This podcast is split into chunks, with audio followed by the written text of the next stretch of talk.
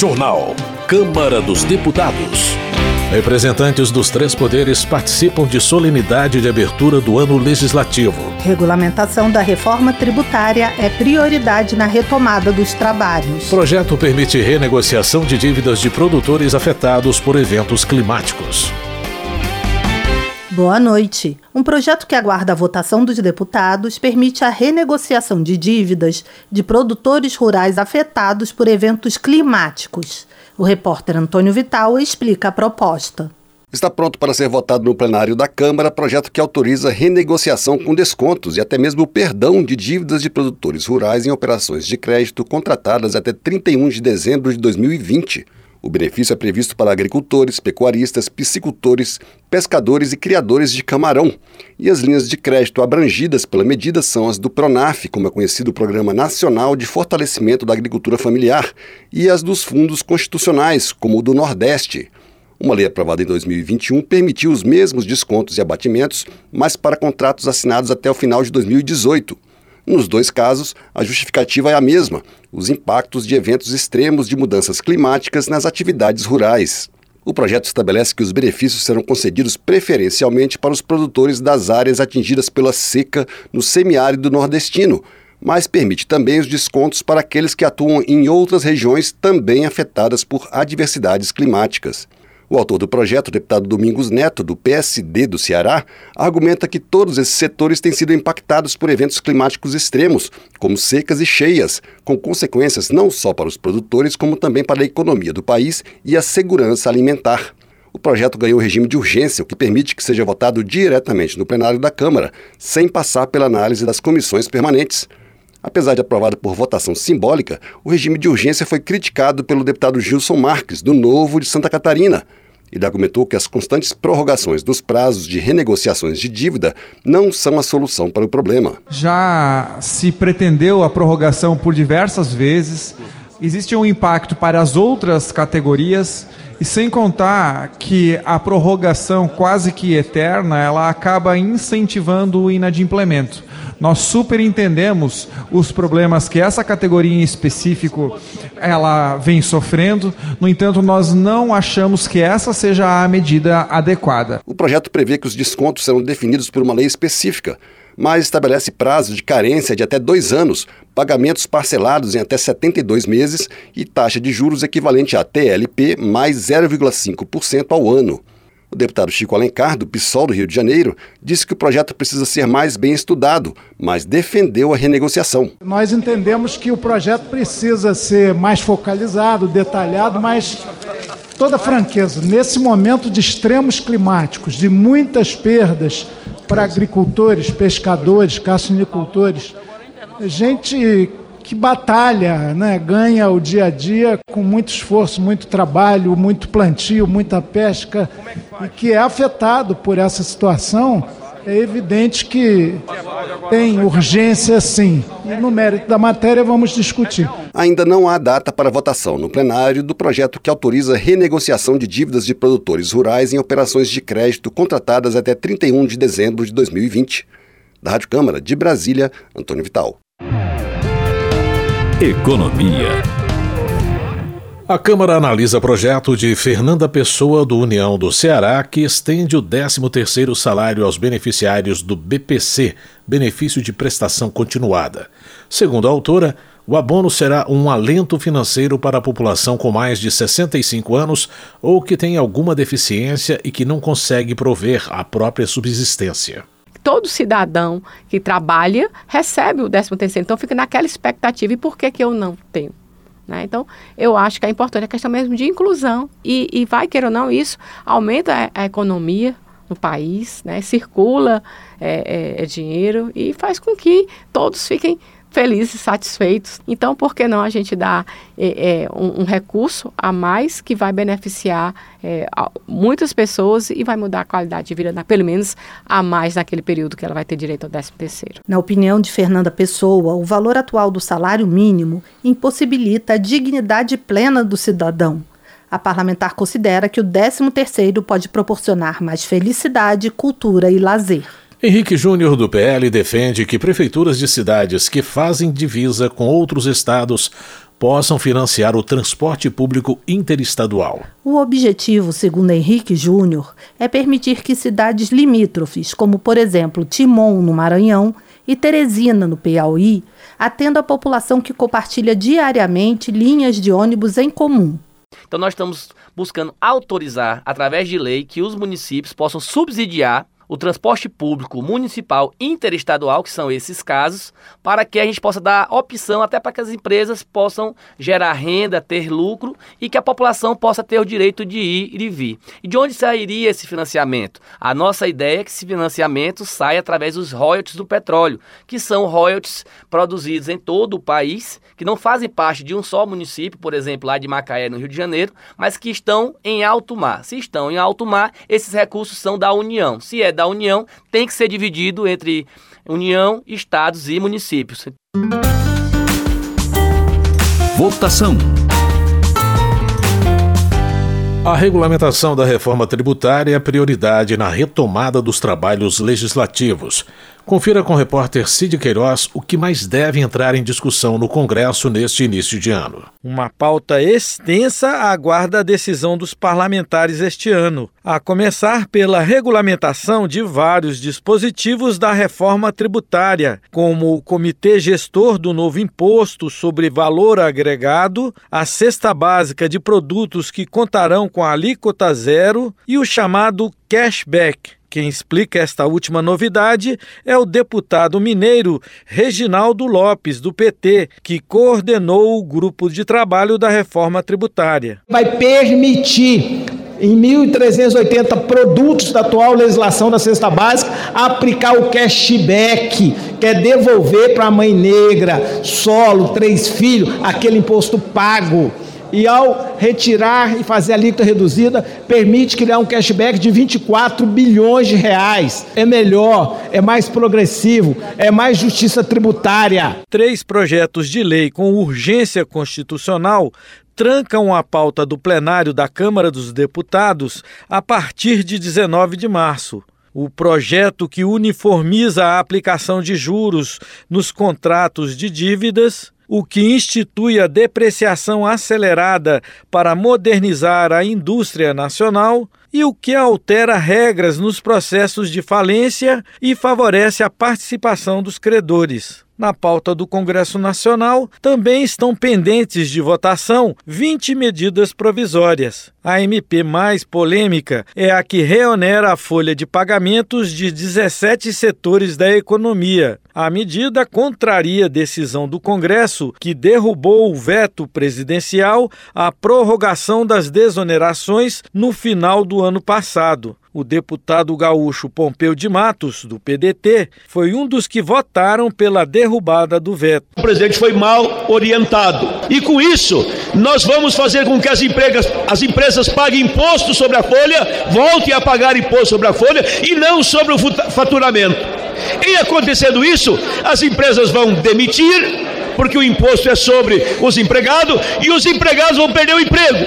Quem tem emprego vai perder, e quem não tem emprego não vai ganhar. Então, é um equívoco. Outro assunto que promete polêmica é a reforma do ensino médio. O relator é o deputado pernambucano Mendonça Filho, do União. De respeito ao futuro do novo ensino médio no Brasil. Como se sabe, a gente tem quase 8 milhões de estudantes. Há, naturalmente, um grande debate nacional envolvendo educadores, professores, estudantes foi feita uma ampla consulta por parte do Ministério da Educação. A expressão maior dos estudantes brasileiros foi no sentido de que os estudantes querem ter acesso à formação técnica profissionalizante. A votação dessa matéria foi adiada no final do ano passado a pedido do Ministério da Educação. O deputado paulista Ivan Valente, do PSOL, saudou o adiamento. Em boa hora veio a retirada da pauta da semana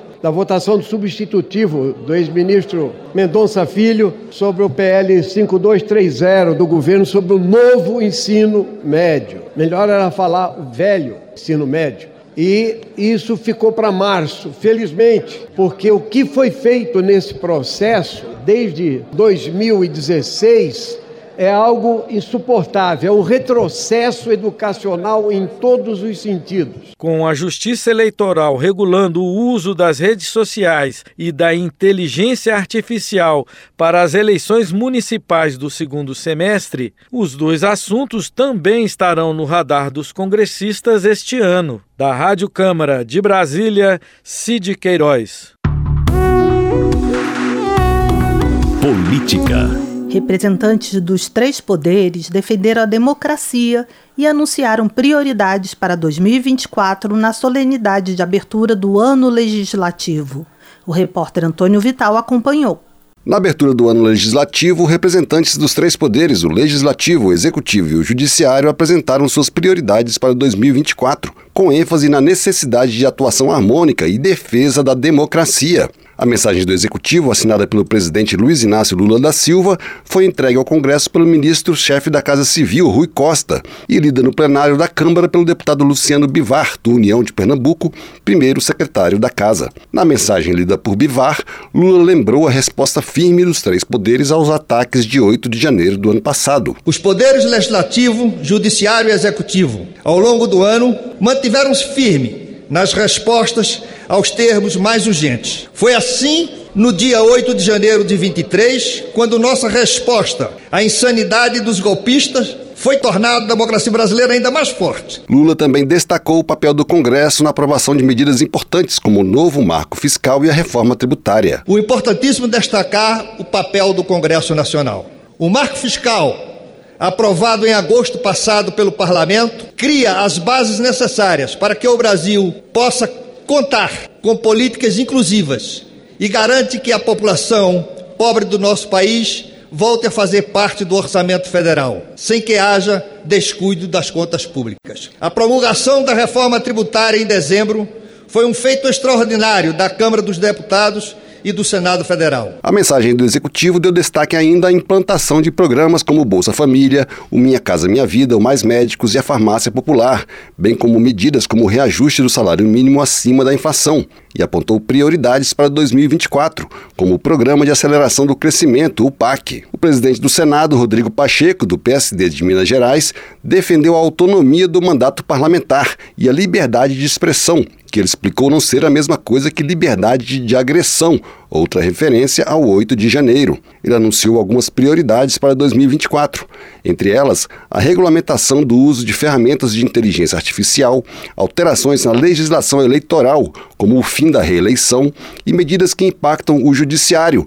como um limite para decisões tomadas por apenas um ministro do Supremo Tribunal Federal e a discussão do mandato dos ministros. Até o mês de abril do ano corrente, pretendemos apreciar no Senado Federal o projeto que dispõe justamente sobre o uso da inteligência artificial no Brasil.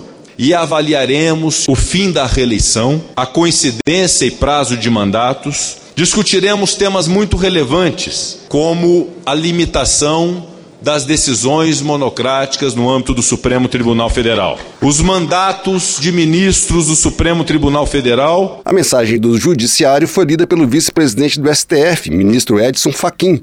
Ele lembrou a importância das discussões travadas no Congresso, mas destacou o papel de cada um dos poderes. Não é tarefa simples a de conciliar desenvolvimento econômico com sustentabilidade ambiental segurança pública com respeito aos direitos humanos, mas não podemos tratar esses problemas apenas como peças em uma ação judicial.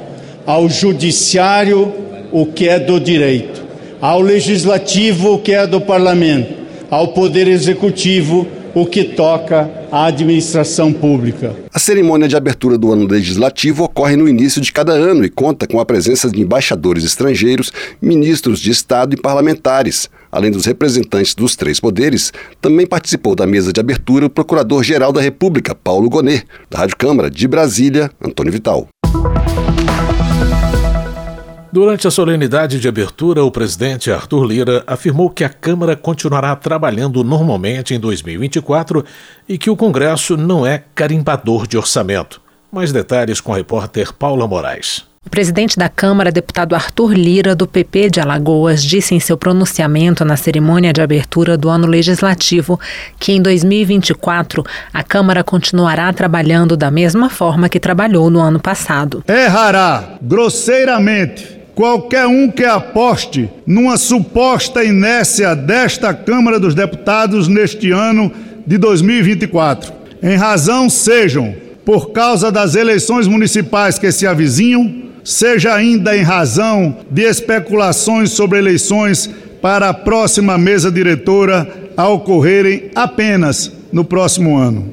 Errará ainda mais quem apostar na omissão desta casa que tanto serve e serviu ao Brasil, em razão de uma suposta disputa política entre a Câmara dos Deputados e o Poder Executivo. Porém, ao falar do orçamento da União, Lira disse que o Congresso não foi eleito como mero carimbador e que espera respeito e compromisso com a palavra dada. Segundo ressaltou, a Constituição Federal garante aos parlamentares o direito de discutir e emendar a peça orçamentária para somente depois aprovar o texto. Ele também afirmou que o orçamento é de todos os brasileiros e brasileiras não de autoria exclusiva do Poder Executivo. Somos nós que nos dividimos entre plenário, ministérios e nossas bases, sendo a voz dos nossos representados. Quanto mais intervenções o Congresso Nacional fizer ao orçamento, tenho certeza, mais o Brasil esquecido será ouvido. Vejam que não faltamos ao governo e esperamos da mesma forma reconhecimento, respeito e compromisso com a palavra dada. Em janeiro, o presidente Luiz Inácio Lula da Silva sancionou o orçamento de 2024, mas vetou 5,6 bilhões de reais das emendas parlamentares de comissão. Arthur Lira defendeu entre as prioridades para este ano a regulamentação da reforma tributária e a retomada da reforma administrativa.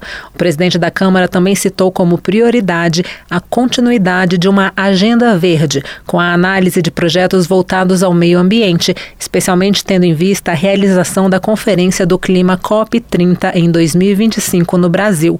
Uma agenda social também foi citada por ele. Outro ponto destacado por Lira foi a regulamentação da inteligência artificial, especialmente em ano de eleição. Segundo ele, a inteligência artificial pode ser utilizada para distorcer a vontade popular.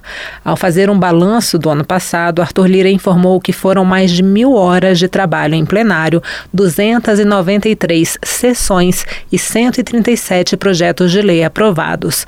O presidente ressaltou que ainda em 2022 o parlamento viabilizou a votação da chamada PEC da transição, que evitou um colapso orçamentário. Também afirmou que os congressistas votaram as condições necessárias para o retorno de programas relevantes como Minha Casa Minha Vida, o Bolsa Família e o Mais Médicos. Lira destacou ainda a votação da reforma tributária. Ainda segundo o presidente, outro texto aprovado pelos deputados com impacto direto nos bons números da economia foi o novo arcabouço fiscal. Da Rádio Câmara de Brasília, Paula Moraes. Termina aqui o jornal Câmara dos Deputados, com trabalhos técnicos de Everson Urani e apresentação de José Carlos Andrade e Mônica Tati. Uma boa noite para você. Uma ótima noite. Ouça agora as notícias do Tribunal de Contas da União. Minuto do TCU. O Tribunal de Contas da União oferece para toda a população o curso online Planejamento Governamental. O objetivo é fornecer embasamento para estruturação de ações de governo e elaboração de políticas públicas. O conteúdo inclui temas como estratégia organizacional e planejamento estratégico. Também ensina a elaborar indicadores de situação e de meta em contextos de gestão pública o curso tem carga horária de 20 horas e fica disponível para ser feito a qualquer momento. Depois da inscrição, o aluno tem 20 dias para concluir as aulas e pode receber o certificado ao final. Participe! As inscrições podem ser feitas no site do Instituto Ceserdelo Correia, a Escola Superior do TCU. TCU Fiscalização a serviço da sociedade.